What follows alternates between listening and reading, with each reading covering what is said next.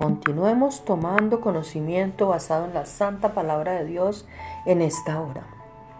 Hablemos de la sabiduría. La sabiduría no es algo que obtienes a través de los años o acorde a tu edad.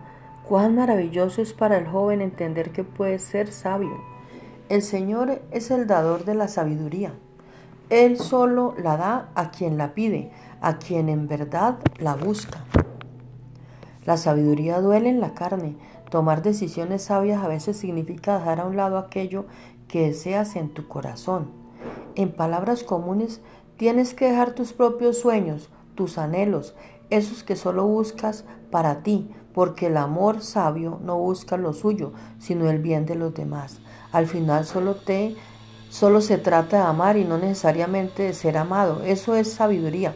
Sabiduría conoce los tiempos de Dios, conoce a tus verdaderos amigos. Sabiduría es salud, es riqueza espirituales. Sabiduría conoce el camino recto. Sabiduría conoce tu futuro en la voluntad de Dios. Sabiduría conoce a tu buen esposo, a tu buena esposa.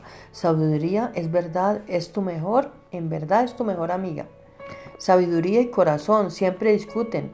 La magnitud de los dolores que nos hace corazón cuando no coincide con sabiduría son casi insoportables. Por suerte gracia viene pronto y nos levanta. Corazón debe ser guardado, no dejarlo actuar sin sabiduría.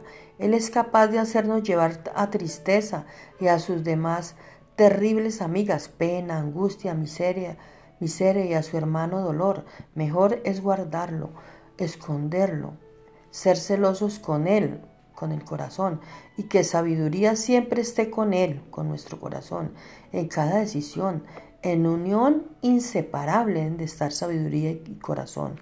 Aunque corazón salte, llore y arda cuando la ves o cuando lo ves, lucha con sabiduría. Es mejor decir no a algo que amas, pero que al final no era lo correcto. Luchemos con sabiduría.